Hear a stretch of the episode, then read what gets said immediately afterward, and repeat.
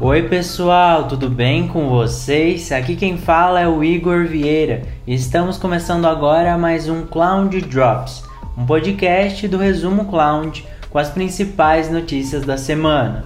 A Stellantis, grupo automotivo que reúne marcas como Fiat, Jeep, Citroën e Peugeot, fechou parceria com a AWS para a criação de sistemas que pretendem acelerar a transição da indústria de mobilidade para um futuro sustentável e marcado pelo uso de softwares. A ideia é implantar as tecnologias e a expertise de software da AWS em toda a organização, inclusive no desenvolvimento de novos veículos. A AWS abriu zonas locais em Atlanta, Phoenix e Seattle. Cada zona oferece serviços selecionados em zonas locais próximas a centros populacionais para aplicativos sensíveis à latência geralmente onde a AWS não possui um espaço de data center existente.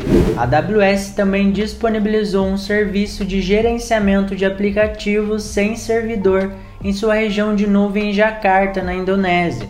O AWS Fargate foi projetado para permitir que as organizações implantem e gerenciem aplicativos em container sem nenhuma infraestrutura extra.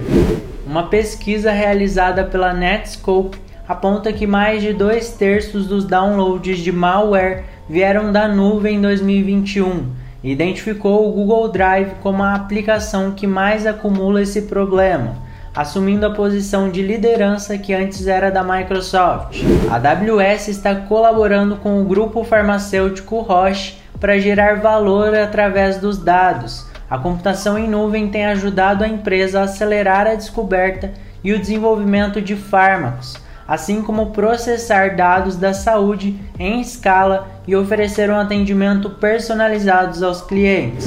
A varejista de esportes Decathlon está usando o Microsoft Azure para criar aplicativos e serviços da web e melhorar seu programa de fidelidade de clientes na Romênia.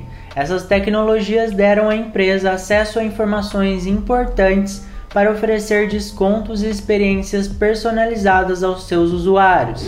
O RBL Bank e o Google anunciaram uma colaboração estratégica para aprimorar a experiência do cliente e expandir sua proposta de valor. Essa colaboração permitirá um melhor gerenciamento e análise de dados. O RBL Bank tem atualmente mais de 4 milhões de clientes de varejo urbano, com uma meta de negócios de aumentar essa base para 12 milhões nos próximos 3 anos.